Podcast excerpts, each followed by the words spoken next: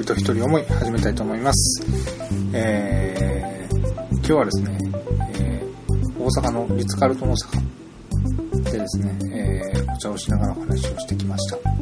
えー、初めてリツ・カルトンで、え、お茶をしたんですけども、で、一回わざとトイレどこですかと聞いたらやはりトイレまで、えー、連れて行ってくれて、で、茶店でもですね、やはり、それぞれが、それぞれの笑顔をだ見せてくれるんですけども、やっぱり、その中に、この人のために何か、何ができるだろうっていうのを考えてるっていう姿がすごく伝わってくるっていうか、あなたのために何か私はサービスを提供したいと、おもてなしをしたいっていう、その心意気がすごく見えるっていうのが、それが誰に働いてる人誰にでも見えたっていうのはやっぱりすごく素晴らしいなと思いました。で、空間自体にしても、やはり、うん、なんでしょうね。やはり、リッツらしいというか、他のホテルでは感じない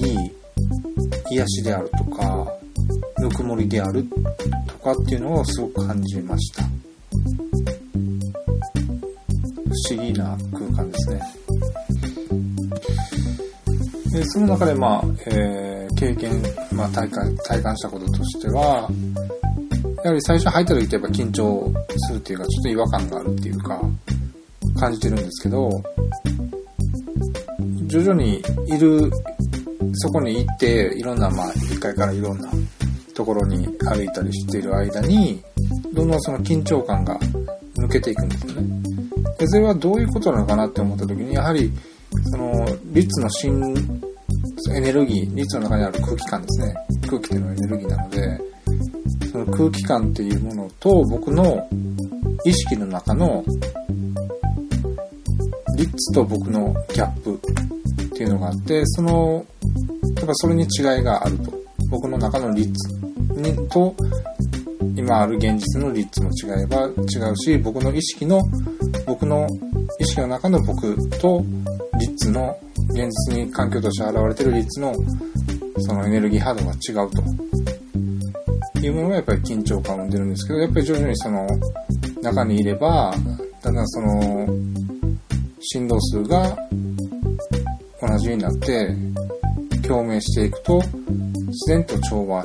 が訪れてそして居心地のいい環境になる。やはり例えばそこで意識を、いや、私はやっぱり僕はこのリッツ・カールトンには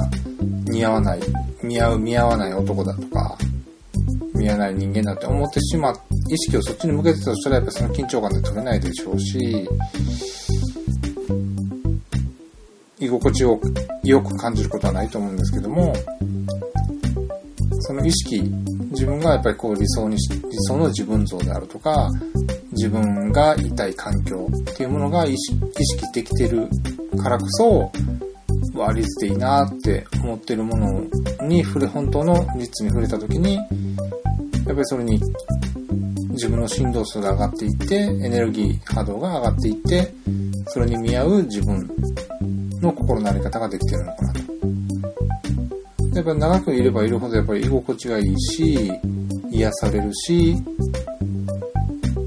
プラスやっぱり自分の波動が上がってるなっていうのをすごく感じることができたので、だからもし自分がこうありたいなとか、こういうことをしたいなって思うものがあったとしたら、実際にそこの場所にありたい自分が行っているような場所に行ったりとか、例えばそこでお茶してるっていうのであればそういう行動をやりたいことをやってみたりとか、そういうことをすると自分の、まあ、波動が上がるというか、エネルギー波動の幅が広がるというか、そういうことが起きるんじゃないかなと、そう感じました。えー、本日の心人一人思いでした。ありがとうございます。